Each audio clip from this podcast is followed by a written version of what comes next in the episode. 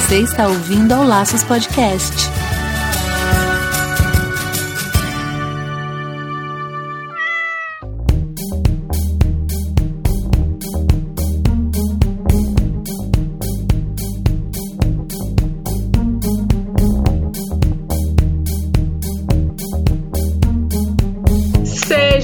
Todos muito bem-vindos a mais um Laços Podcast. Aqui é o Wendy Bitar. E eu sou Marina Arinelli. E aqui no Laços que a gente vai falar tudo sobre o seu animal. Gente, esse é o último episódio de uma série de quatro episódios que a gente gravou com um super convidado aqui. Que a gente geralmente, eu e a Marina, a gente fica quietinho enquanto ele fala. A gente mal faz pergunta, né, Marina? Não, é demais, né? Cá entre nós, cada episódio é uma aula. A gente fica aqui só, eu me empolgo, começo a querer perguntar há mil anos aqui. A gente quer perguntar, mas a gente fala, a gente fala, tipo, será que vale interromper ele falar pra gente perguntar? Porque é muito massa. Vocês precisam ouvir os outros três episódios aí, que já estão no ar também. E depois volta aqui pra gente, manda mensagem, fala pra gente o que, que você achou, pede pra gente, pede novos assuntos pra gente tratar também, né, Marina? Com certeza. E vale lembrar que, assim, é muito importante o feedback de vocês, é super importante importante a gente saber o que vocês estão achando dos programas, as dicas que vocês têm, os comentários em relação aos nossos convidados, aos nossos temas, se vocês quiserem participar, criticar, tudo é bem-vindo, porque a gente está aqui sempre para melhorar e trazer sempre um melhor conteúdo para vocês. Então, se vocês quiserem entrar em contato com a gente, vocês podem através de todas as redes sociais, a gente está no Facebook, a gente está no Twitter, a gente está no Instagram. Lembrando que a gente também tem o nosso site, que é o laçospodcast.com.br. Lá pode mandar o um e-mail pra gente, ou se você quiser mandar o um e-mail direto, é laços, arroba laçospodcast.com.br. E aí a gente pode trocar ideia, informações, a gente adora ouvir o feedback de vocês, então estamos aqui ouvidos abertos. E tão importante quanto isso, Marina, quanto esse feedback do pessoal, é também o nosso apadrinhamento lá no site do Padrinha, padrim.com.br. Você vai lá na busca, procurando um projeto e você digita laços. Aí você pode doar pra gente a partir de um real isso pode ser mensal, isso pode ser uma doação de uma vez na vida só. Não tem problema. O quanto você puder, é importante ajudar. O que a gente faz com esse dinheiro aí, com essa grana? A gente coloca no nosso bolso e fica rico? Não! Quando for muito, quem sabe a gente faça isso também, né, Marina?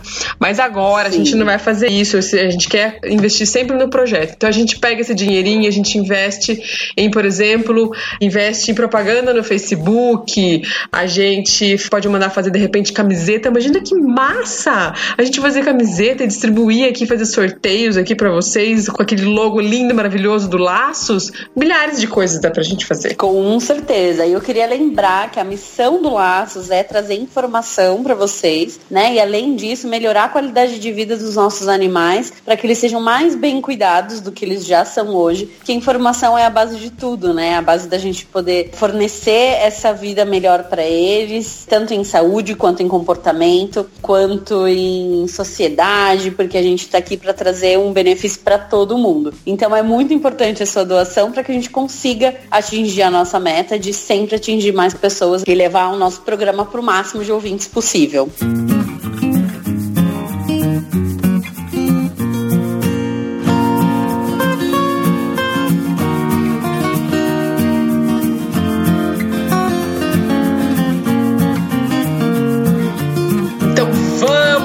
Interessa, vamos chamar nosso convidado ilustre, muito bem-vindo de volta aqui, Jonatas Neiro, mais uma vez aqui com a gente. Por favor, faça uma breve apresentação, porque esse pessoal já te conhece, eles já te ouviram nos outros podcasts, assim espero. Seja muito bem-vindo. Olá, pessoal, eu sou o Jonatas Neiro, eu sou zootecnista formado pela Unesp de Botucatu e eu trabalho com a linha de comportamento e bem-estar de cães, né?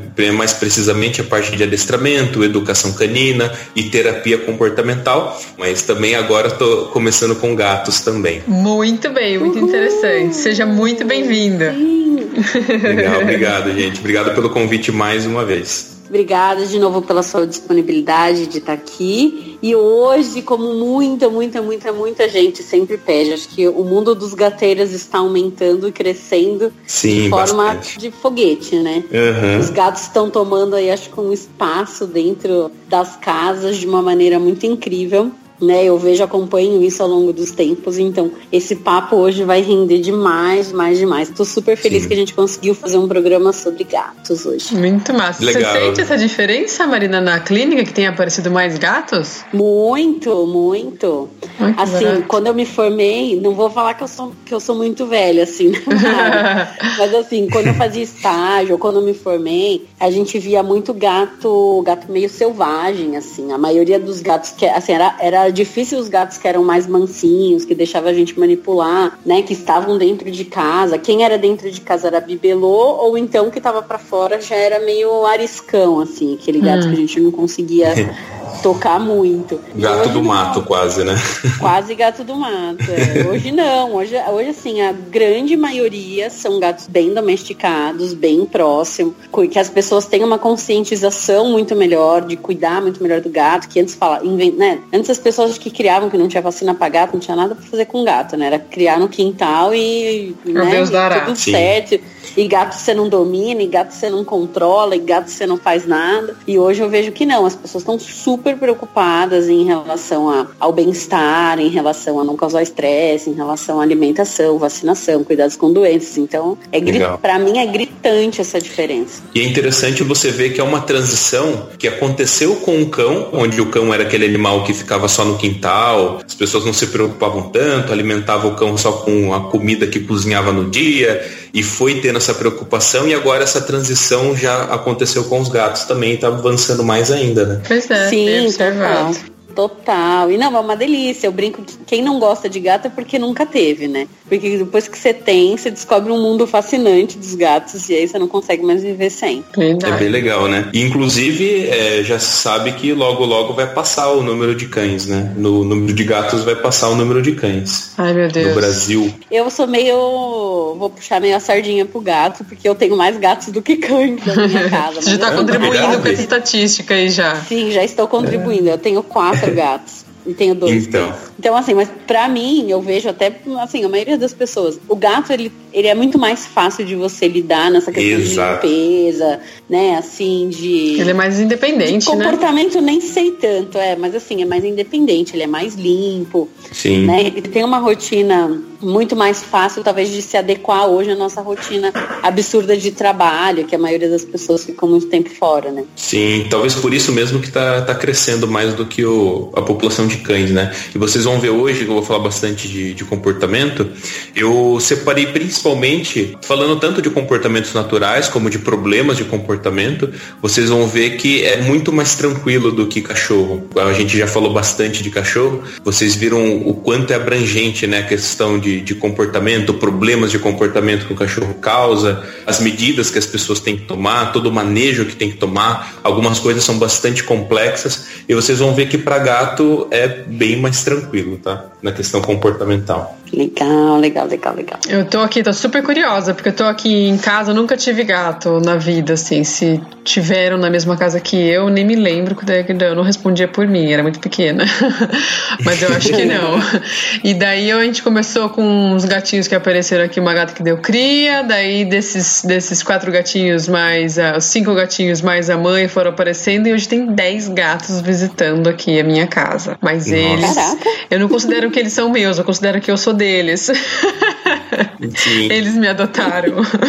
E daí agora Ainda bem que você 10, gosta, já. né? É, aprendi a gostar, porque aprendi assim, né? Que eu não gosto, não é que eu desgostava, né? Eu não, eu não sei muito lidar, tô aprendendo a lidar com eles. Eu percebi que eles são bem metódicos, assim, também. Por exemplo, você coloca a comida Sim. num lugar, você muda, você muda o lugar da comida, eles estão vendo que você colocou em outro lugar, eles vão esperar no lugar que você colocava antes. É muito louco Exatamente. isso. Muito louco. Se cachorro já gosta de rotina, imagina o gato. Gato Nossa, então, impressionante. Muito legal. É verdade, existe isso? Você acha que tem essa questão de rotina com gato também? Muito, muito, muito. Muito mais. Não, não digo muito mais, mas mais do que os cães, tá? O gato, ele, ele é meio apaixonado, assim, por rotina e tudo muito metódico. E, inclusive, o, vocês citaram, né, a questão da alimentação, comida, mudou a comida de lugar, o gato já estranha. Qualquer coisinha que sai do, do eixo, o gato já começa a estranhar e não fica legal. Às vezes leva um tempinho para ele acostumar. Muito bom. É, eu vejo que isso é verdade, assim, de, se a gente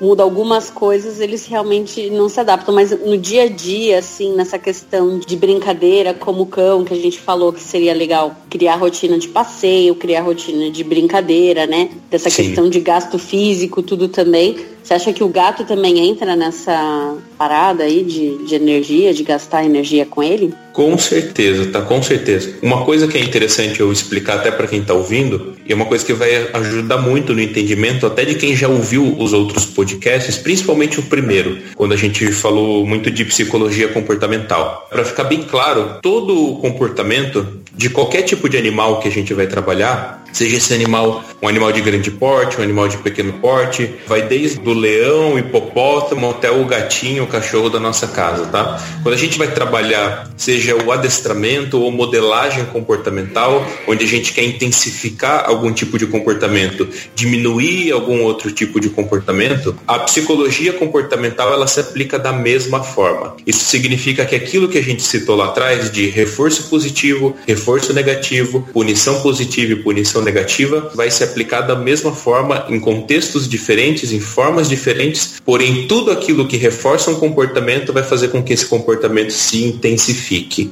Então a gente tem que ter isso em mente quando vai trabalhar o comportamento do gato também. A gente tem que ter as diferenças né, é, em relação ao cão, entender que o gato não é um, um outro tipo de cachorro, né? Como muita gente não tenta é um lidar. É, exatamente, não é um cão pequeno, ele tem as particularidades, os comportamentos próprios de gato, porém, tratando de psicologia do comportamento, quando a gente quer intensificar ou diminuir algum comportamento, o método muitas vezes vai ser bem parecido, tá? Através de reforços e até punições positivas, punições negativas, depende da, da estratégia. Lembrando que, lembro, é, dentro da, da linha de, de educação positiva que eu sigo, jamais eu indico para ninguém utilizar nenhum tipo de punição física para educar, nem mesmo gato, é, nem o cachorro, né? Jamais, nenhum, nenhum tipo de animal, na verdade. A gente não precisa utilizar nenhum tipo de, de recurso que cause alguma dor física para o animal e nem que cause nenhum tipo de trauma com o animal. É muito normal você ver as pessoas tentando assustar gato, por exemplo, né?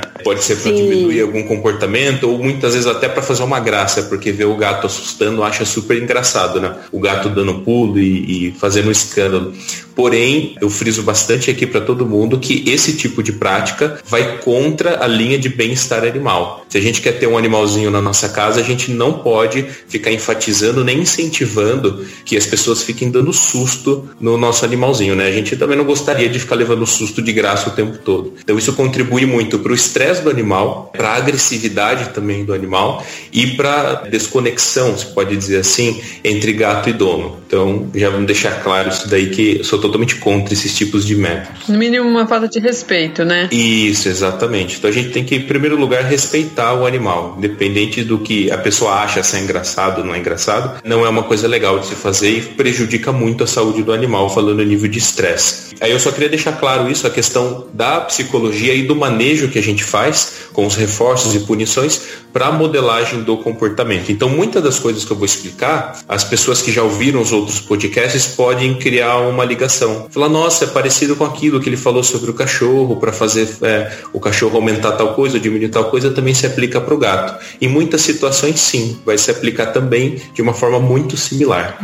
É, falando em relação a comportamentos naturais, Assim como no cão eu citei muitos comportamentos naturais, lembrando que, fazer uma, uma recapitulação aqui, para o gato funciona da mesma forma. Se a gente quer trabalhar a educação do gato, se a gente quer ter um gato que não vai ter problemas, e quais são esses problemas? Os problemas que as pessoas mais reclamam de gato. O gato que fica afiando as unhas no sofá da casa, nos móveis, né, destruindo os móveis da casa com as unhas o gato que acaba tendo um certo tipo de agressividade, ou aquele gato que as pessoas acham que é algum tipo de agressividade, né? Que gruda no pé da pessoa e morde e arranha do nada, dá louca no gato à noite, né? E o gato começa a querer atacar as pessoas. Aquele, aquele gato que foge todo dia, aquele gato que morde muito as pessoas como forma de interação e machuca muito e a pessoa não sabe como se livrar de, de, desse tipo de, de comportamento que, que não é, não é não é muito interessante, principalmente se for uma pessoa idosa, né? Que tem a pele mais fina. Sim, sim. Bastante Acho... esse problema. Isso. Outro problema também que envolve até uma questão de saúde, o gato que não bebe tanta água, né? Ah, eu quero que o meu gato beba mais água, como que eu faço para ele beber mais água, para ele não ter nenhum tipo de problema de saúde e tudo mais. Acho que esses são os problemas que eu mais escuto. Ah, e também a questão do, do xixi e o cocô. Ah, meu gato ele não está fazendo na, na, na, caixa de areia, está fazendo fora, está marcando território.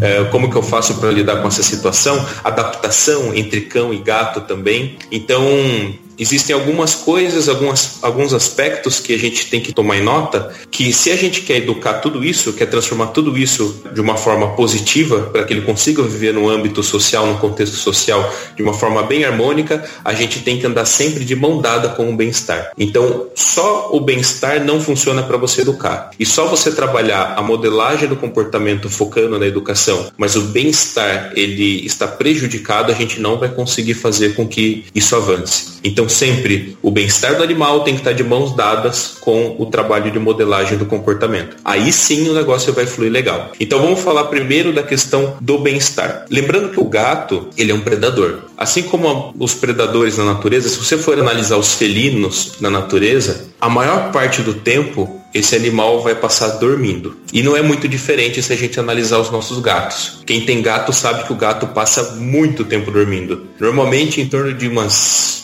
acho que 16 horas, se você for somar tudo assim, o tempo que ele passa dormindo, tirando pequenos cochilos, é mais ou menos isso. Nossa. É, é muito tempo mesmo. Mas por quê? Na natureza, ele precisa dormir muito para acumular bastante energia, para ele ter energia para conseguir caçar. Depois que ele caça, ele se alimenta daquela presa, depois ele precisa descansar, repor as energias, porque ele sabe que depois ele vai ter que caçar de novo. Legal. Tá, entendi que o gato tem que dormir bastante, é da natureza, né? A natureza dele pede que ele durma bastante. Porém, existe um motivo que eu expliquei para vocês. Depois ele acorda e ele vai querer caçar. Os nossos gatos, eles têm um instinto de caça extremamente apurado. A gente pode chamar isso de drive de caça, por exemplo. E toda vez que esse gato acorda e tenta deflagrar esse comportamento de caça com as coisas que ele tem no ambiente, e ele não tem coisas que ele possa caçar no ambiente, não significa que ele não vai ter esse comportamento. Ele ainda vai ter esse comportamento, porém, muitas vezes direcionando para aquilo que a gente não quer. Muitas vezes caçando os nossos pés, tentando caçar uma criança, tentando caçar passarinho,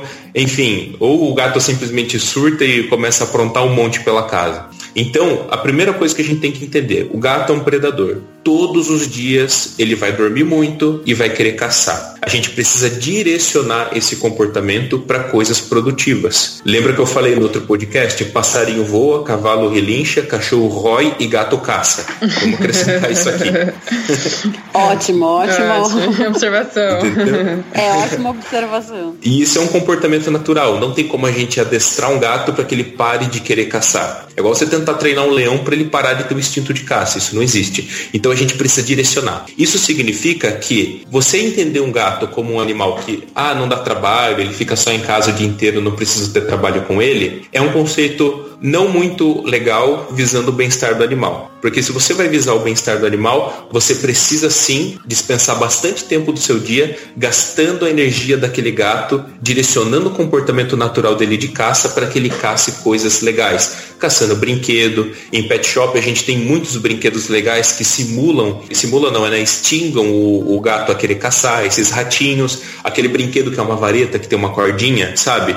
Tipo de uma. Você... Uma varinha, né? Isso, é, você fica, você fica chacoalhando, o gato fica tentando caçar aquilo. Isso é fantástico. Mas um gato, para estar tá com o bem-estar em dia, a gente tem que fazer isso com eles todos os dias. Assim como o cão, eu enfatizei muito que a gente tem que passear com o cão todos os dias e passear com o cão todos os dias até que isso seja o suficiente para ele, até ele se cansar o suficiente. Com o gato é a mesma coisa. A gente tem que direcionar toda essa energia, essa adrenalina que eles sentem, essa ânsia de caçar que eles têm, para que eles caçem coisas produtivas. Vocês podem até me perguntar o seguinte, que às vezes as pessoas têm esse, esse tipo de dúvida. Ah, mas se eu ficar instigando ele para que ele casse, eu não vou estar tá incentivando isso e fazendo com que ele queira caçar cada vez mais? É. Na verdade, não. Pensa que o animal ele é, ele é viciado nisso.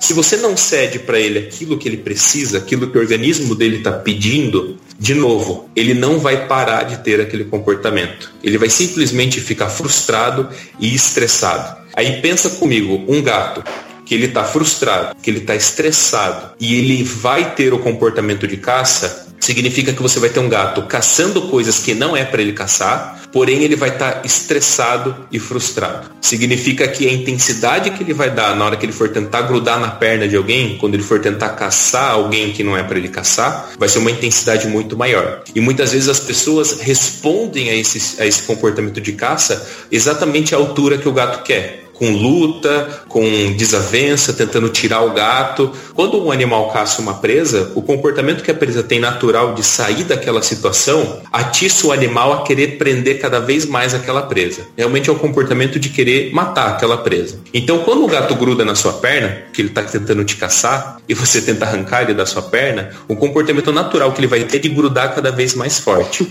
E se o gato está estressado, está frustrado, esse comportamento pode sair de um comportamento comportamento simples de caça natural para um comportamento agressivo sim, onde ele entra em luta com você. Então, não é interessante você não direcionar o comportamento desse gato pelo estresse que isso causa, pela frustração que isso causa e porque daí o problema de comportamento vai aparecer numa intensidade muito mais desagradável. Uhum. Mas acho Sim. que entra também daí principalmente casa que tem criança, né? Isso, que a criança exatamente. se torna uma presa, uma presa praticamente fácil, isso. né? E, e, e você vê o que, que a criança isso, é isso que eu ia falar. Muito mais. Exato. E pode ver que a criança grita, tem uma voz mais fina. Aquilo cria no gato uma ânsia de querer caçar aquela criança cada vez mais. Por mais que você tire, por mais que a pessoa bata no gato para sair, a única coisa que passou na cabeça do gato é que teve uma luta. Ele pode até ter recuado na luta, porque ele viu que ele não conseguiu naquela hora, mas na próxima vez ele vai ficar na espreita e vai tentar de novo. Ixi. Eu já vi isso com pessoas próximas do gato machucar feio, de realmente deixar cicatriz na perna da pessoa, porque gruda e todo dia atacava a mesma pessoa. Porque ele criou uma coisa com aquela pessoa que era uma, uma menininha que tinha uma voz fina, era mais frágil, entrava em luta corporal com o gato, uma coisa que ele queria, então aquilo ah, aguçava cada vez mais nele essa ânsia de caçar e foi virando uma bola de neve que o gato começou a virar um gato realmente agressivo, que mesmo quando ele não estava naquele momento do dia onde ele queria caçar, ele via aquela pessoa, ele queria ir para cima. Então, primeiro ponto que eu quero, assim, se, se for para as pessoas gravarem uma coisa nisso daqui, nesse podcast, é entender que o gato é um predador, esse é um comportamento natural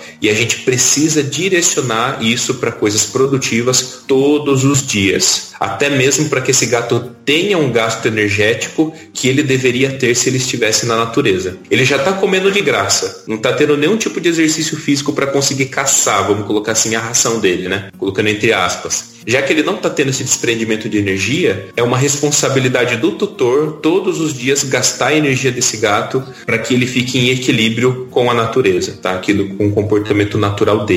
Nossa, quanta informação! Não, é, a gente acaba caindo. Eu vou fazer uma observação e vou emendar numa pergunta. Mas assim, eu acho que a gente acaba caindo no mesmo erro dos cachorros, porque Sim. a gente começa a domesticar uma espécie onde a gente não tem pleno conhecimento sobre ela. E aí a gente Exato. vai criando, ah, é fácil, deixa ele lá, ele come, dorme, come, dorme, vai virando o Garfield, né? Aquele gato gordo, sedentário e tal, mas não que isso seja saudável pro, pro animal, né? A gente não pode cair no mesmo erro. E a tendência, normalmente, a gente sempre brinca, quem tem um gato tem mais de um gato, né? Então, sim, sim, sim. é difícil a pessoa ter um só. Então, é. você acaba criando, assim, uma. É lógico que daí eles brincam entre si, eles caçam entre si, né? Existe uma outra, um outro tipo de atividade. Sim, Mas sim. você acaba cometendo o erro de diversas maneiras, né? E aí, assim, só querendo entrar numa pergunta, você acha que essa forma de, de gastar energia que você falou, que é interessante sempre destinar a objetos que caçam, né? Brinquedos específicos para gato, mas você acha que eles também se beneficiam de um passeio ao ar livre? Uma pessoa que mora em casa, que é toda telada, tem medo que o gato saia, ou um apartamento, você acha que é válido levar ele para passear? Legal, ótima pergunta. É uma coisa que está muito na moda, né? Super, Hoje você vê é, muita gente colocando guia, até mesmo o absurdo, né? A gente colocando enforcador no gato para adestrar o gato, que eu acho totalmente fora da casinha. Mas para responder essa sua pergunta, eu acho legal ilustrar o seguinte: todo mundo já viu gato de rua, ou até mesmo gato que não é de rua, é de alguém, mas que a pessoa deixa esse gato ter acesso à rua, correto? Isso. Sim, sim. Tenta analisar qual é o comportamento desses gatos quando eles estão soltos. A maioria dos gatos que você vai observar, ele vai estar tá próximo à casa, vai estar tá deitado, vai estar tá descansando, vai estar tá relaxando. Lembra que eu falei que a maior parte do tempo o gato vai passar dormindo, acumulando energia, porque depois ele vai querer caçar, certo? Sim. O cachorro, se você observar o comportamento de um cão de rua, bem diferenciado disso. A não ser que ele tenha um, um local próximo que cede comida para ele, ele não vai se distanciar tanto. Mas o cachorro ele sempre vai estar tá migrando, procurando as fontes que ele precisa de alimento. O gato ele vai mais fazer esse tipo de comportamento na caça mesmo, né? Quando ele à noite, quando ele está mais instigado a fazer isso e sair para caçar. Mas o cão ele tem um comportamento natural de explorar o ambiente muito mais intensivo do que o gato. Tanto você observa gatos que passeiam e cães que passeiam, qual que fica mais alucinado por passeio, por cheirar, por explorar, por ver coisas cão, diferentes, né? sentir o cão, muito mais. Sim. Então, eu vejo muito mais isso de você pôr uma coleira no gato para sair passear com o gato, muito mais um luxo para os tutores do que para o gato. Eu consigo observar no comportamento natural do gato, fazendo um comparativo com o cão, que o gato ele fica muito mais feliz, muito mais confortável, ficando num ambiente controlado. Quando o ambiente é controlado, tá tudo bem, ele sabe tudo o que está acontecendo ali, ele fica em paz. Agora você pegar, colocar uma guia nele, sair andar no meio da rua, em lugares que ele não conhece, com estímulos diferentes para ele, acaba sendo algo muito mais para agradar o tutor do que para agradar o gato. Se você pudesse colocar a opção, acredito que esse gato colocaria a opção de voltar para casa dele e dormir na estante do seu escritório naquele momento. Ou brincar com alguma coisinha ali que tem na, na sua casa. Já o cachorro não. O cachorro com certeza ia optar por sair passear mais vezes ainda do, durante o dia. Então eu não vejo como algo que é necessário. Pode até ser, ah, mas eu tenho um gato que ele gosta. Quando eu pego guia, ele gosta, porque ele aprendeu desde de filhote, ou ele teve experiências positivas com isso e ele gosta. Legal, perfeito. Se você sente que ele gosta, não é algo que vai prejudicar o bem-estar do gato. Porém, eu acredito que não seja algo tão necessário quanto é necessário para o cão. É possível sim você criar experiências positivas e fazer o gato gostar disso, é totalmente possível. Porém, não é tão necessário quanto é para o cão. E nem na mesma intensidade, né? De nem na mesma passear, intensidade. Andar. Isso. Exatamente. Talvez assim, eu já vi em alguns programas de TV que eu gosto bastante de ver, que às vezes a pessoa, por exemplo, mora num apartamento ou não, não tem muito espaço para fazer o enriquecimento ambiental do gato, e aí leva o gato assim com uma, uma coleira, né, um peitoralzinho e uma guia, e aí leva até um, uma, uma área onde tem grama, árvore, e permite que ele suba, sendo que ele está não contido, né, assim, mas ele está próximo, com uma guia Sim. próximo talvez para fazer um enriquecimento nesse sentido. Você acha que isso é válido também ou não, ou não se encaixa tanto? Então, eu acho que é válido como um complemento, mas não para substituir. Por mais que seja um apartamento pequeno, você consegue gastar a energia do gato acrescentando enriquecimento ambiental para ele, mesmo no ambiente pequeno. Até mesmo porque a maior parte de enriquecimento ambiental para os gatos, que eles mais gostam, está relacionado à altura. Então, se você não tem muito espaço no seu chão, você pode tentar colocar uma prateleira, algum objeto alto para ele subir, colocar coisas para ele se entreter no alto. Você mesmo, com brinquedos, ficar estimulando ele, às vezes um metro quadrado é o suficiente para você ter uma interação onde vai promover um gasto de energia, o ponto que o gato vai ficar satisfeito com aquilo. Então, diferente do cão, você não precisa ter uma, um espaço legal, uma, uma estrutura toda né, planejada para o gato, não. E também tem um outro porém, se você sai, vamos supor, ah, eu quero sair com ele com a guia, porque eu quero deixar ele subir numa árvore para ele poder ter um comportamento natural de subir na árvore. Perfeito, legal. Só que não vai estar totalmente de acordo com o comportamento natural. Porque se você for ver o comportamento de qualquer felino, quando ele sobe numa árvore, é para fazer o que na árvore? É para subir, deitar, dormir no alto da árvore, que é o que eles gostam de fazer, não necessariamente por ser uma árvore. E sim porque na natureza, um dos únicos locais que esse felino vai encontrar para ficar na altura, ficar no, um pouco mais elevado do solo, é a árvore. Então, se o comportamento natural ele está mais relacionado ao, ao animal descansar, poder se alimentar ou poder né, dormir na altura, você pode fazer isso dentro do seu apartamento com uma prateleira própria adaptada para o gato. Que ele também vai subir, vai ficar super bem ali, vai adorar ficar ali, assim como um animal faria na natureza. Então não está tão relacionado assim à árvore em si. Mas se a pessoa quiser fazer isso só por um complemento, porque sente que o gato gosta daquilo, não tem problema nenhum, tá? Não é algo que vai prejudicar, não. Bom saber, bom saber.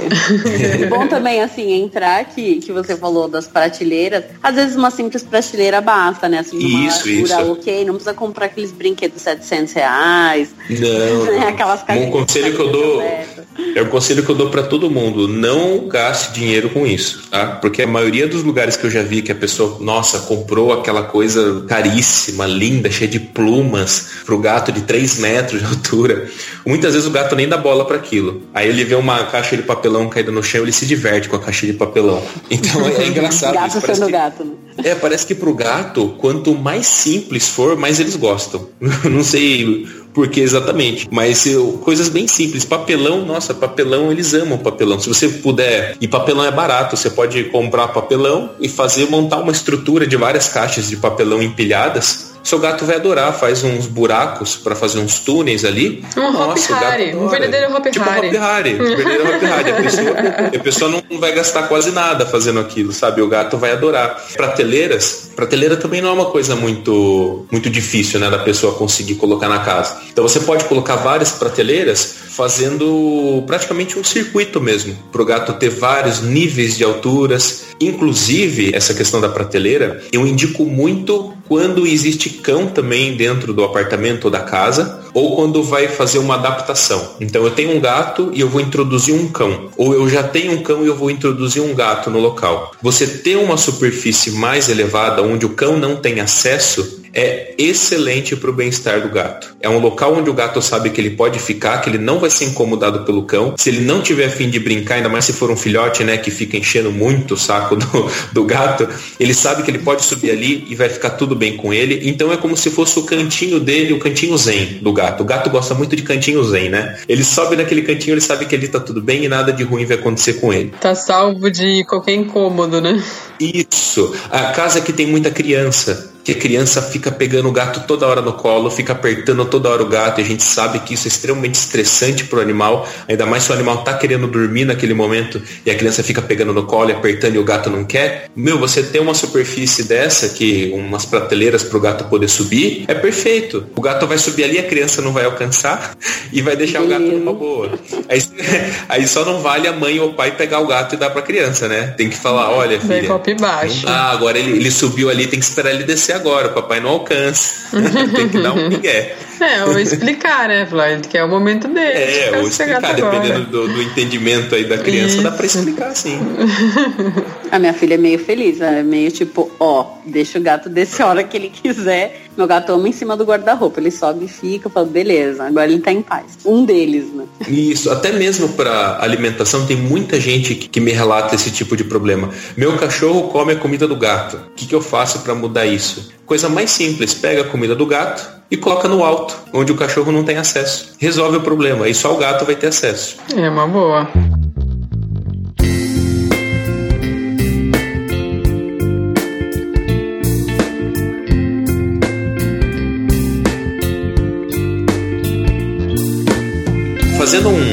Paralelo com esse comportamento de caça do gato, eu achei interessante falar também das mordidas, tá? É muito comum eh, as pessoas reclamarem disso, que o gato morde e o dente do gato é, é bem pontiagudo, né? Se ele morder com um pouquinho de força, machuca bastante. E a gente tem que entender, se a gente for querer prevenir primeiramente esse comportamento, a gente tem que entender quando ele começa. Então, assim como um cachorrinho filhote que começa a morder a mão do dono como forma de interação e o dono permite isso, e isso vai virando uma bola de neve, para o gato funciona da mesma forma. Se ele desde filhotinho as pessoas permitem que ele fique mordendo a mão como forma de interação, fica brincando de lutinha com o gato com a mão, né, simulando como se a sua mão fosse a caça do gato e o gato tá caçando a sua mão, ele vai crescer tendo esse tipo de comportamento e isso vai sim virar uma bola de neve. E quando ele fica adulto, ele vai começar a morder mais forte. Pode até ser que ele não morda mais forte. Ah, quando ele tá mordendo fraquinho eu deixo. Se ele morde mais forte eu não deixo. Tudo bem, mas esse é um tipo de interação que ele vai ter com você e com as suas visitas. E com uma pessoa mais idosa que tem a pele mais frágil e não pode ter nenhuma mordida leve no corpo.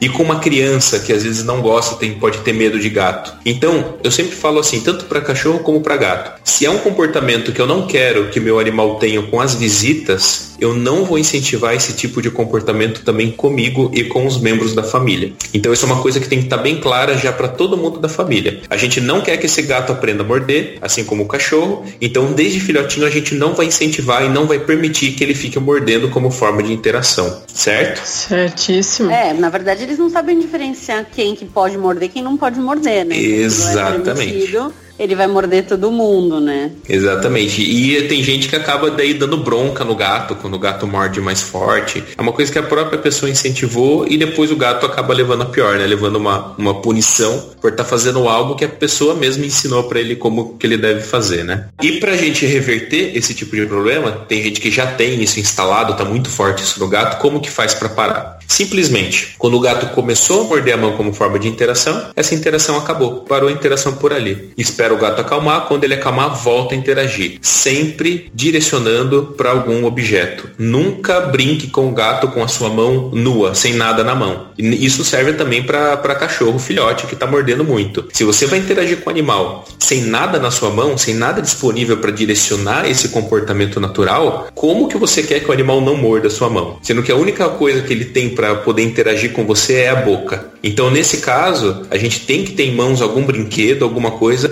para direcionar. Eu posso até brincar de lutinha com o gato, brincar fazendo simulando uma caça, uma presa, mas pode ser com um ursinho, com alguma coisa na mão, para ele morder o ursinho e não morder a sua mão. Fazendo isso, você vai criando um contracondicionamento no gato com esse comportamento ruim de ficar mordendo toda hora. Começou a morder a mão, parou a interação. E deixa eu te perguntar uma coisa, você acha que é possível, que isso é uma coisa que às vezes eu escuto bastante de queixa. Você acha que é possível ensinar para o gato que ele não entre em determinado aposento, ou não suba na mesa, ou não suba na pia? Você acha que isso é possível? Porque como ele pula, a gente tem menos controle do que o cão, né? O cão, Sim. você tira ele do lugar, ou você coloca mais pro alto, beleza, você evitou. O gato você não consegue ter tanto esse controle. Sim. Esse tipo de ensinamento é possível? É possível, porém bem mais difícil do que com o cachorro. O cachorro ele tem um, um feeling maior em relação a limites. Quando ele começa a entender aquilo, ele começa a respeitar bem rápido até. O gato não. O gato ele, ele costuma afrontar um pouquinho mais. Não no, no sentido de ah, eu estou te desafiando. Não. Ele é mais insistente. Então a gente tem que entrar com muito reforço positivo para aquele comportamento que a gente quer. E o gato entender realmente que é bom obedecer aquele limite que a gente está impondo para ele. E toda vez que ele tem aquele tipo de comportamento que a gente não quer,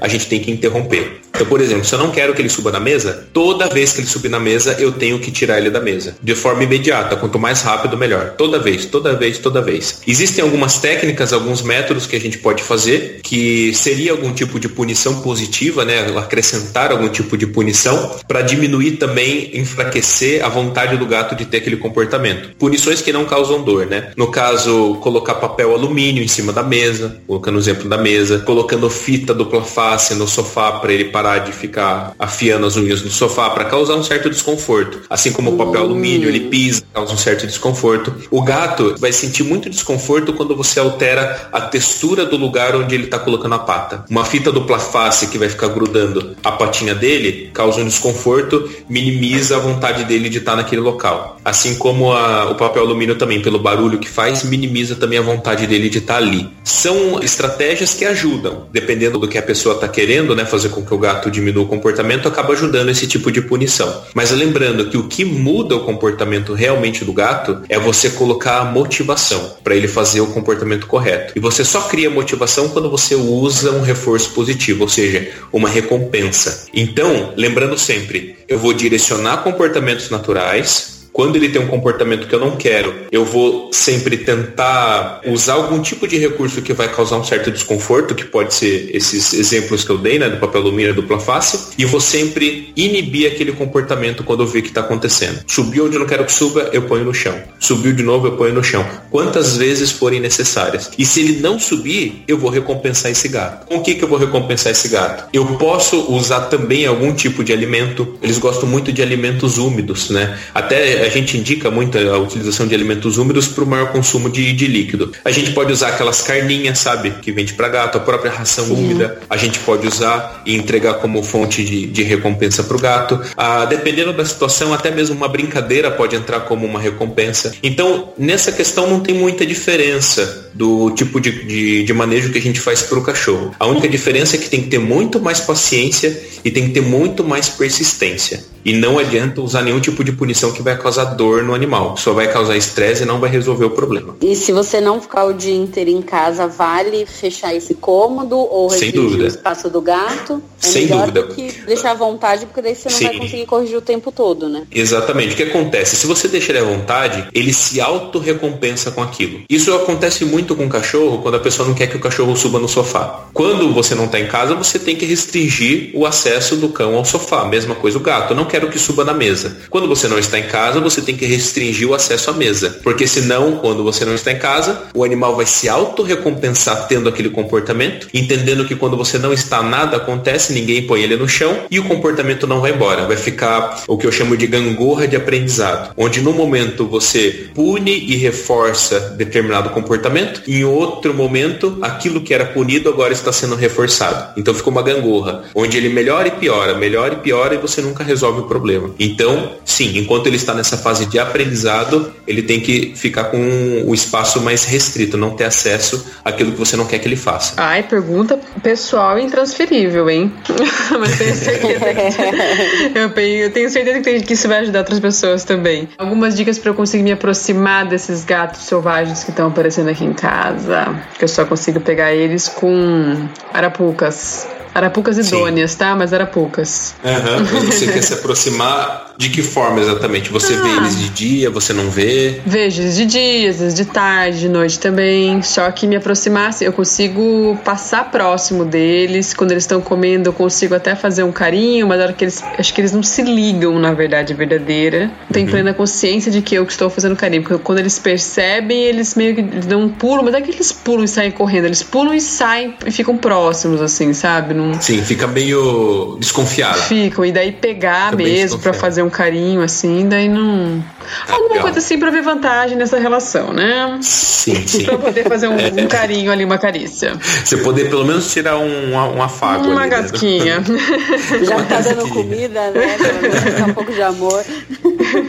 Olha, no, no, seu caso, não tem como eu dizer uma, algo que é certeza que vai funcionar, porque teria que avaliar o comportamento do gato. Às vezes pode ser um gato que ele é bem medroso ou não, né? Mas para qualquer animal, de uma forma geral, o que eu percebo que a melhor forma de você fazer amizade é através do estômago. Não tem como fugir muito disso. Porque se você for tentar brincar e interagir, ele não te conhece. Sim. Ele não vai querer interagir com você, não vai querer brincar com você, muito menos que você faça nenhum tipo de contato físico brusco com ele. Ele só vai entender isso como algum tipo de ameaça. Oferecer comida, você está oferecendo o recurso que é, tirando a água, né? Depois da água é o principal recurso para os animais, é o recurso mais vital para eles. Então você está oferecendo uma fontezinha linha de vida para eles. Então é muito difícil você ter um animal que está com fome e que vai recusar comida, mesmo não conhecendo aquela pessoa e mesmo estando com medo e mesmo desconfiado com aquela pessoa. Se a fome está apertada, esse animal vai aceitar. Então a forma mais fácil de você fazer amizade é através da comida. Porém, você começa a avançar nisso. No início você deixa a comida disponível, aquele gato vai lá e vai começar a comer.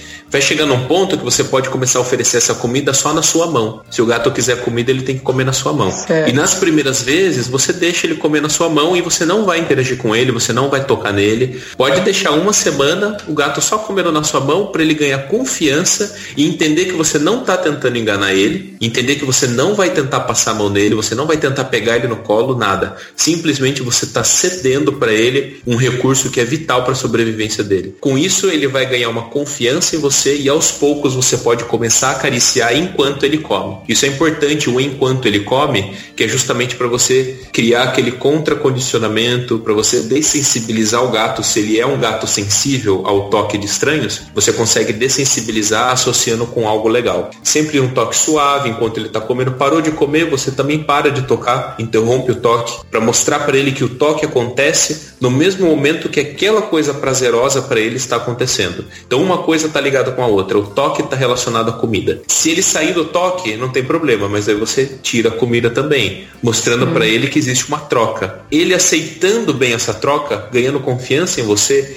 e aceitando essa troca, você cria um relacionamento com esse gato, que é muito parecido com o relacionamento de quando você adestra um animal. Eles, aquela regra que nada vem de graça. Sim. Ele cede para você a oportunidade de poder tocar nele, de poder fazer um carinho nele, que ele passar a gostar desse carinho vai levar um tempo, a longo prazo, né, a ponto de criar uma confiança tão grande para ele querer esse carinho de você sem ter nada de comida, mas isso vai vir com o tempo. Então você vai fazendo isso de uma forma bem gradual, sempre com paciência, sem apressar muito, porque se você se apressar em algum momento ele pode ficar mais desconfiado, então sem apressar nenhuma etapa, tá? Você vai sentindo isso do gato, que ele vai cedendo. Tem que ser todo dia, né? Todo dia é melhor, porque daí é. você aumenta a frequência de exposição. Isso aqui. Aproveitando a sessão de dicas, eu acho que essa é uma pergunta bem, bem auspiciosa, bem ampla, é, em todas as pessoas, que é quando a pessoa muda de casa. Normalmente eu vejo que as pessoas têm medo de levar o gato com o fato dele poder escapar, sair, tentar voltar para casa antiga tal. Assim, existia aquela ideia de que o gato era mais apegado à casa e não ao dono, e a gente já sabe que isso não é verdade, certo? Não precisamos ficar repetindo isso aqui.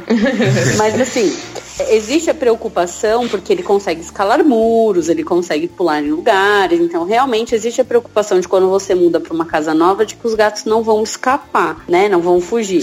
Você uhum. tem alguma dica em relação a isso, em, em, em prevenir esse comportamento durante as primeiras semanas tá. para poder simplesmente para o gato não fugir, né? É, sim. Tá. De uma casa nova, numa mudança de, de casa. Sim, de uma casa nova. A primeira coisa que tem que levar em consideração é se esse gato é castrado. A gente sabe sem, sem falar em relação à saúde, né? Eu sei que dentro da, da medicina veterinária existem várias vertentes, né, de pensamento, aquelas que são a favor da castração e a, a, linha que não é tão a favor da castração. Mas, falando do comportamento especificamente, a castração ajuda muito nisso para o gato não ficar saindo de casa. Também existe a, questão da conscientização do dono, porque tem muitos que não, não se preocupam tanto se o gato está saindo de casa ou não está, sempre deixou o gato sair, não vê problema nisso. Eu falo, ah, ele sempre volta, não tem problema. Sempre volta, mas muitas vezes pode voltar com uma doença, né? Pode voltar com um filhotinho na barriga.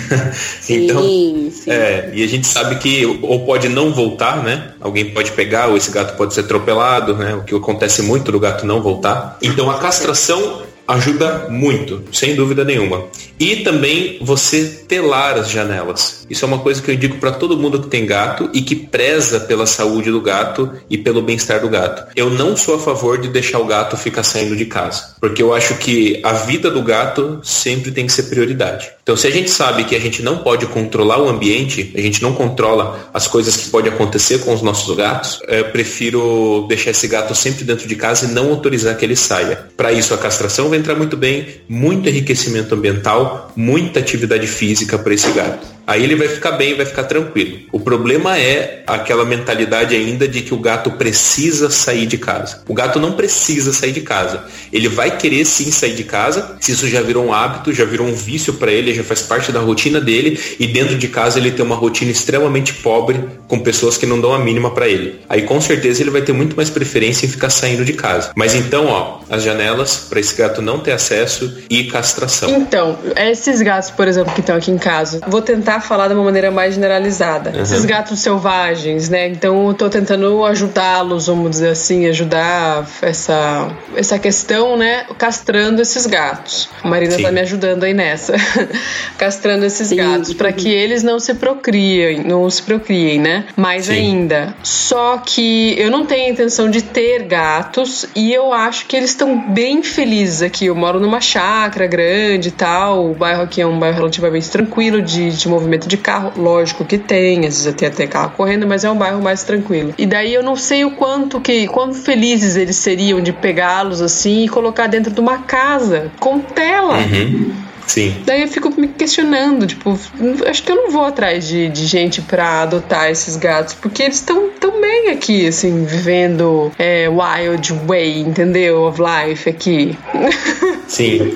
Isso, isso acontece muito também com cães. Cães que vivem na rua, você vê aquele cachorro, né, super feliz, o pessoal do bairro trata daquele cachorro, dá comida, o cachorro tá até meio gordinho, você vê que ele é todo felizão. Eu tenho, inclusive, um, um amigo meu, tentou adotar uma cachorrinha de rua que vivia no bairro dele, andando para cima e pra baixo, inclusive ela já foi atropelada uma vez, e ele socorreu ela e tal, e ele tentou adotar, tentou colocar dentro de casa. E nada do que ele tentava fazer segurava aquela cachorra dentro de casa. Uhum. Todo momento ela pulava o muro, queria ir pra rua, não conseguia deixar dentro de casa, esperneava porque queria voltar pra rua. Justamente por quê? Porque a rua está sendo muito melhor do que ficar dentro de casa. Então, isso só funciona para animais que já estão muito condicionados ao ambiente da rua, ao enriquecimento ambiental que a rua promove. Só vai funcionar se for uma pessoa, primeiro, que já tem uma certa experiência com o animal. No caso desse cachorro, não funcionou com ele porque ele era uma pessoa que não tinha tanta experiência com o cachorro. Entendi. Se fosse uma pessoa que tinha experiência,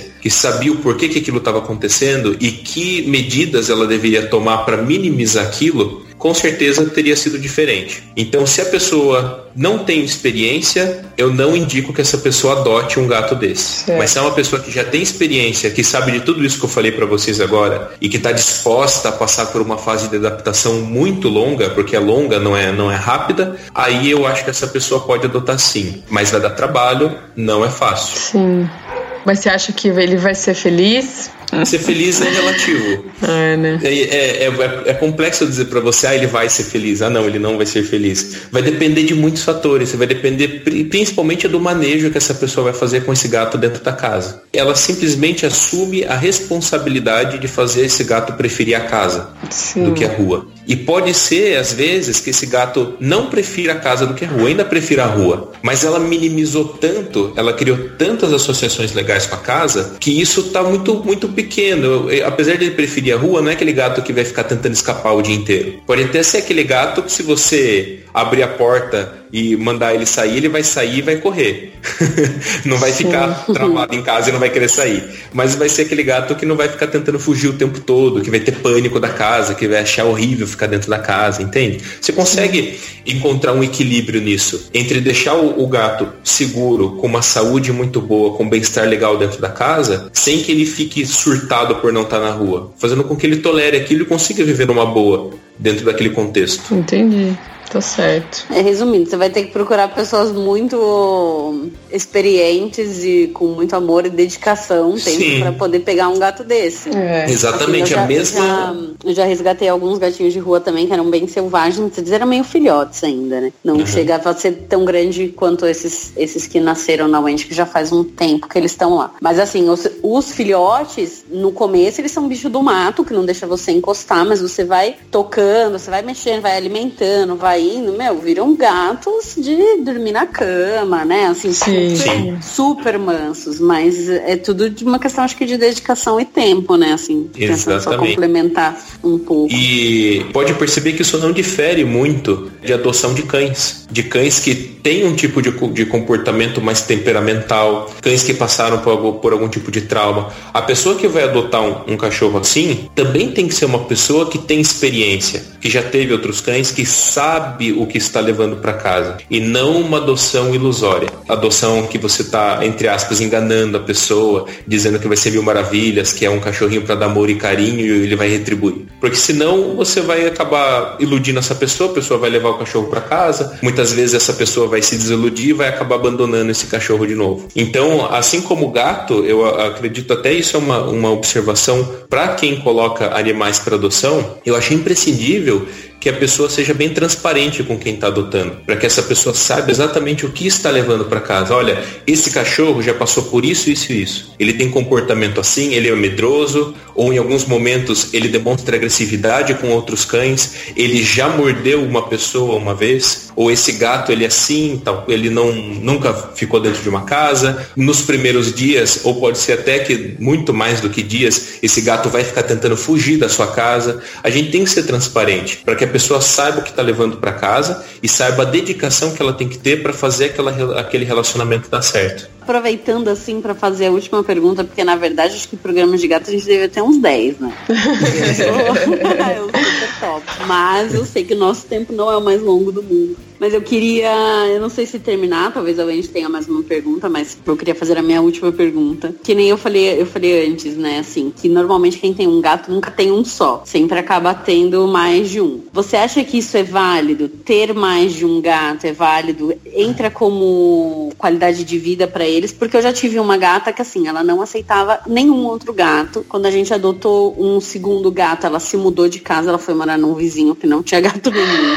Caraca, porque ela não aceitou volta. zero, assim, ela, ela tinha crescido com um cachorro e ela tolerava cães, mas ela não tolerava gatos. Ela, Meu quando ele Deus. começou a crescer, começou a ocupar espaço na casa, ela simplesmente se mudou, saiu fora, assim, total. Mas os meus outros gatos sempre aceitaram de uma, de uma outra forma, assim, né? Eles sempre aceitaram gatos e no começo eles se estranham e depois começam a conviver bem e, tem uma relação relativamente saudável. Mas você acha que é sempre válido? Porque eu vejo as pessoas são muito compulsivas. Às vezes pega um gato, pega dois gatos, de repente tá com 10 gatos, de repente tá com 12 gatos. Não é brincadeira essa, essa questão, sei que parece meio tipo loucura, mas normalmente É, eu- não é brincadeira em relação aos gatos. E às vezes isso me preocupa em relação à qualidade de vidas que eles, que eles vão ter depois disso. Sim, eu acho até curioso como tem um, um tipo de comportamento, né, de, de acumuladores, pessoas que vão acumulando muitas coisas. Eu não sei porquê, mas sempre quando a pessoa é acumuladora, ela acaba acumulando gato também. não, não sei se Não é? é em 100% das vezes, mas isso acontece muito. A gente vê até nesses programas né, americanos que a pessoa que é acumuladora sempre tem muito gato pela casa. Eu não sei qual é a relação que tem com gato, mas eu inclusive eu tenho uma cliente que tem quatro cães e sete gatos, se eu não me engano, e, e ainda quer pegar mais dois, sabe? É uma coisa que vai crescendo na cabeça e a pessoa quer mais, mais, mais, vai fazendo coleção de gato. Eu acho sim que, que é válido você ter mais de um gato. Eu consigo observar que pro, pro bem-estar deles, de uma forma geral, é muito mais interessante você ter ali um grupinho, um grupinho pequeno, tá? Porque daí a gente não quer atrapalhar também no bem-estar da família. Se você extrapola muito o número de gatos, nem todo mundo da família vai ficar feliz com isso. Então, um número ali vai dois, três gatos, eu acho legal. Eu acho que é um número saudável e a interação entre eles vai ser muito produtiva e vai minimizar também a interação que a pessoa tem que ter excessiva com o gato. Porque um gato vai ajudar a gastar a energia do outro assim por diante. Mu- Muito similar ao que acontece com os cães. Você ter dois cães que vivem junto e vivem bem, vivem brincando, é muito melhor do que se você tivesse só um. Porém, não é algo que se aplica 100% das vezes. Por exemplo, se eu tenho uma gata idosa, que já tem lá os seus 18 anos de idade, por que, que eu vou pegar um gato filhote nessa situação? Então vai causar muito estresse para minha gata que é idosa, que já tem todas as manias dela, tem todo o espaço dela já respeitado durante anos, e você vai introduzir um filhotinho ali que está né, ligado no 220, querendo brincar toda hora, querendo caçar toda hora, caçando ela e tal. Então você gera muito estresse. Pode até funcionar se você fizer isso, não necessariamente visando trazer mais bem-estar para o gato idoso. Simplesmente porque ah, adotei outro gato para ajudar, ou enfim, de alguma forma você teve que ter outro gato, você está com esse gato, não tem como fugir dessa situação, só que daí você vai ter que sempre advogar pelo gato mais velho, para que ele entenda, assim como os cães, para que esse gato entenda que ele pode contar com você para livrar ele de situações desagradáveis, para que ele não tenha que resolver sozinho as situações desagradáveis e também para que o gato mais novo entenda esse tipo de limite. Que existe limites também na interação com os outros gatos. Consegui Certo. responder? Conseguiu. Antes da gente finalizar, eu, em relação a gatos que ficam arranhando o sofá, arranhando os móveis, a gente sempre tem que direcionar, lembrando que é um comportamento natural de ficar afiando as unhas. Se você cortar a unha do seu gato, não vai resolver. Pode ser com arranhadores, pode ser com caixa de papelão, pode ser com papelão liso. Normalmente papelão funciona melhor ainda do que arranhador. Mas é importante que a gente tenha isso espalhado pela casa. Não adianta só você ter um arranhador. Se você tem lá três sofás na sua casa, duas poltronas e um arranhador, na cabeça do gato é só uma opção a mais e muitas vezes não tão legal quanto o sofá para ele arranhar. Então ter mais de um arranhador, tá? Às vezes para um gato você ter três arranhadores. Ah, mas eu não tenho dinheiro. Não precisa ser arranhador comprado em pet shop. Você pode fazer, você pode colocar caixa de papelão, que nem eu falei, que é barato. Você pode colar um pedaço de papelão na parede para o seu gato afiar a unha na parede. Não tem problema. A técnica da fita dupla face funciona bem nesses casos para o gato perder um pouco o interesse se for um número relativamente pequeno de gatos. Se for muitos gatos, não vai adiantar muito você colocar fita achando que vai fazer milagre. E sempre colocar esses arranhadores próximos ao sofá ou aos lugares que esse gato está arranhando e você não quer que ele arranhe. E sempre quando ele estiver arranhando o sofá, você pega ele e direciona ele para o arranhador. tá? Muita persistência e muita repetição, que com o tempo isso começa a fluir legal. E sobre o xixi e o cocô, para gatos que fazem fora, eh, a maioria das pessoas que tem gatos sabe que você precisa ter sempre uma caixa de areia a mais do que o número de gatos que você tem. Então, se eu tenho um gato, eu preciso ter duas caixas de areia. Se eu tenho quatro gatos, eu preciso ter cinco caixas de areia. Sempre uma caixa de areia a mais do que o número de gatos. Isso é uma observação importante. Agora, mais importante do que o número de caixas de areia é a higienização dessa caixa de areia. O gato é um animal extremamente limpo. Se a caixa de areia fica suja, a chance dele ter um, um, um, atrativo para fazer o xixi o cocô ali, para ele ter vontade de ali fazer, vai diminuir conforme a caixa vai ficando suja. Então, sempre manter a caixa de areia limpa. E outra coisa interessante, não deixar essa caixa de areia totalmente isolada da casa. É legal que essa caixa de areia não fique à mostra do meio da sala, né? Porque é desagradável, mas uhum. também, também que ela não fique totalmente escondida. É legal que ela fique num local que tenha fácil acesso do gato. A pessoa não vai colocar, costuma colocar a caixa de areia lá no fundo da lavanderia, entre a máquina de lavar e um armarinho, e ainda coloca um cesto de roupa na frente. Então o gato precisa andar por um labirinto até chegar no, na caixa de areia. Então colocar num lugar que tem um acesso fácil para esse gato e sempre muito bem higienizada e jamais usar essas caixas de areia que são fechadas, parece blusinho, sabe? Sim, tipo uma sim. cabana. Que aquilo ali é péssimo, fica com um cheiro desagradável, o gato não gosta daquilo. Então sempre ambiente bem limpo e num local de fácil acesso. E se o gato está errando o local, ele está com mania, por exemplo, de fazer xixi só num local que não é caixa de areia, é interessante que a pessoa limpe aquele local e põe uma caixa de areia ali, onde ele estava errando, para você estimular o gato a querer fazer na caixa. Então tá fazendo, sei lá, é, atrás da porta do quarto. Vai ali, limpa e põe uma caixa de areia atrás da porta do quarto. Quando ele começar a fazer só na caixa de areia, você começa a transitar essa caixa de areia para outros lugares. Que você vai criar um condicionamento novo no gato, para onde essa caixa ir, esse gato vai indo atrás fazendo xixi só na caixa tá? É um resuminho bem rápido de algumas medidas que as pessoas podem fazer que com certeza vai dar alguma diferença. Pô, muito massa. Já clareou a vida aí da galera um pouco. Já, já. Clareou total. Às vezes quem tá querendo pegar um gato, já escuta o programa, já sabe, né, como é que se lida com o bichinho quando chegar, já tem um pouco mais de noção de qual é o comportamento natural dele, porque realmente gatos não são cachorros pequenos, Isso. mas são seres maravilhosos de se ter por perto, assim, eu eu sou muito suspeita para falar, eu não, eu não Eu não posso falar muito porque assim, eu amo, amo, amo ter gato, amo ter cão também, mas digo que sempre é mais fácil ter mais gatos do que cães. É, é bem mais prático, né? E lembrando, fazer uma observação, que é completamente possível você adestrar o gato para ele responder a comandos e truques. E o processo é exatamente igual que a gente faz com o cachorro. É, então, isso, na verdade, eu tinha mil e uma perguntas. É que realmente o nosso tempo é muito curto. A gente uhum, vai ter que fazer sim, uma sim. série 2 de gatos, não tem jeito. Mas era uma outra coisa que eu queria perguntar, assim mesmo, porque eu já vi em vários programas as pessoas fazendo adestramento de gatos e é puta muito legal, né? A gente sim, é subestima é eles, né? Dá para ensinar a sentar, dar a pata, deitar, rolar, dar a volta. Dá para ensinar tudo igual. A mesma coisa que a gente usa, as mesmas técnicas a gente faz com gato. Você consegue ensinar um cachorro a dar pata, você ensina um elefante a dar pata, um cavalo a dar pata, um gato a dar pata, você ensina tudo usando a mesma psicologia.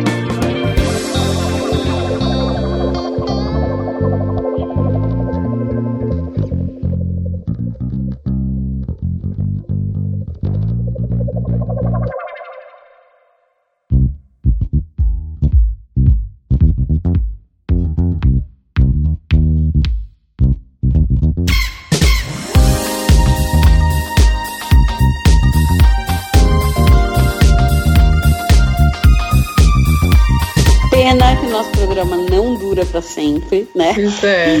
Mas é. quem não escutou os anteriores, vai lá, tem muita dica boa. Quem é de cachorro ouve lá, quem é de gato ouve aqui, quem é de cachorro e gato ouve lá, ouve aqui, ouve tudo, né?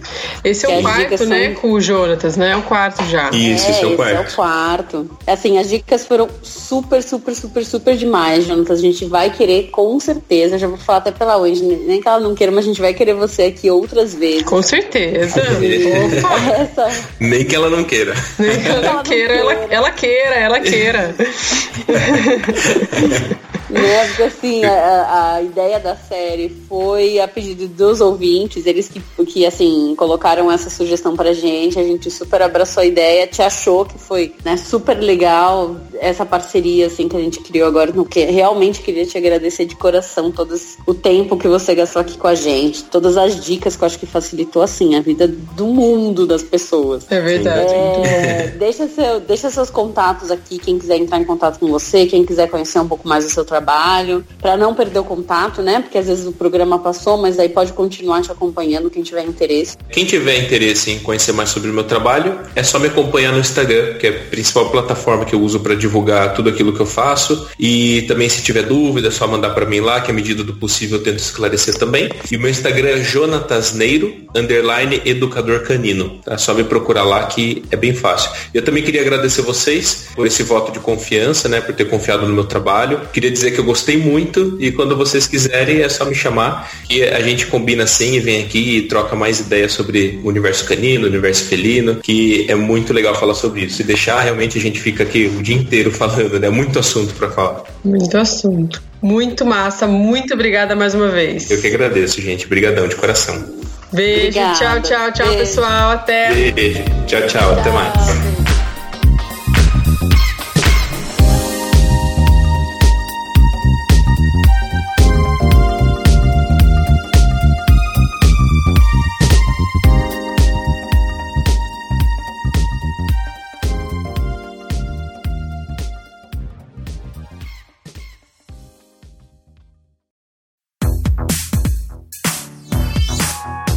Podcast foi editado pela Isso Aí Design.